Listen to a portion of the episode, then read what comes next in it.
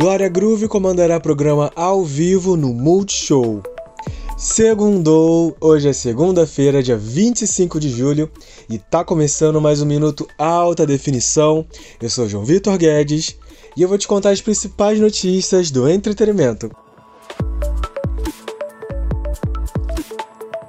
A cantora Glória Groove assinou com o Multishow para apresentar a oitava temporada do Música Boa ao vivo, uma das principais atrações do canal. O programa já foi apresentado por Anitta, Isa, Tiaguinho e Ivete Sangalo.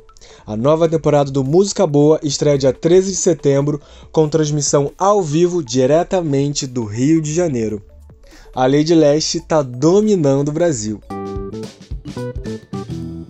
o clima vai pesar nos próximos capítulos de Pantanal, depois que Roberto, filho de Tenório, for assassinado e vai, vai rondar um boato de que ele foi morto por uma sucuri, né? vai todo mundo acreditar nisso, mas ele vai ser morto por um pistoleiro.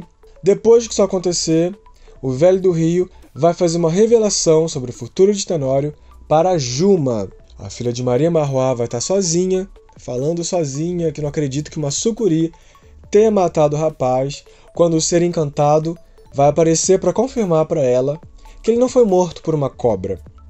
Ele ainda vai dizer que tentou salvar o filho de Tenório, mas que não conseguiu, pois a lei do retorno não falha. Indignada, Juma vai dizer que quem deveria ter morrido era Tenório. E o guardião vai revelar para ela que vilão só vai embora dessa terra quando pagar por todos os seus pecados. Vamos falar de audiência? Desde ontem, a televisão brasileira está com um programa novo nas suas tardes de domingo e apresentado por ninguém menos que Ivete Sangalo. Exibido entre 2h17 e 3h50, o Pipoca da Ivete alcançou 11,9 pontos de média e elevou em cerca de 10% os índices da emissora na faixa. Na Band, a Fórmula 1 deixou a emissora na frente da Record TV nesse último domingo e ainda alcançou a vice-liderança isolada no ranking de audiência na faixa das 10 e 11:34.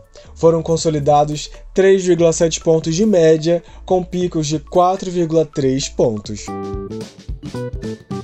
A atriz Vera Fischer foi vítima de um assalto nesse último domingo em Belo Horizonte. Ela participava da Feira Hip, na capital mineira, quando uma mulher cortou a bolsa dela e furtou cerca de 200 reais, um cartão de banco, outro de uma loja de departamento e documento pessoal. A atriz não conseguiu identificar a suspeita, mas viu ela fugindo.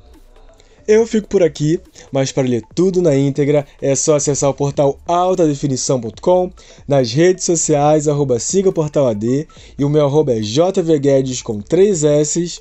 Um beijo, tenha uma ótima semana e até amanhã.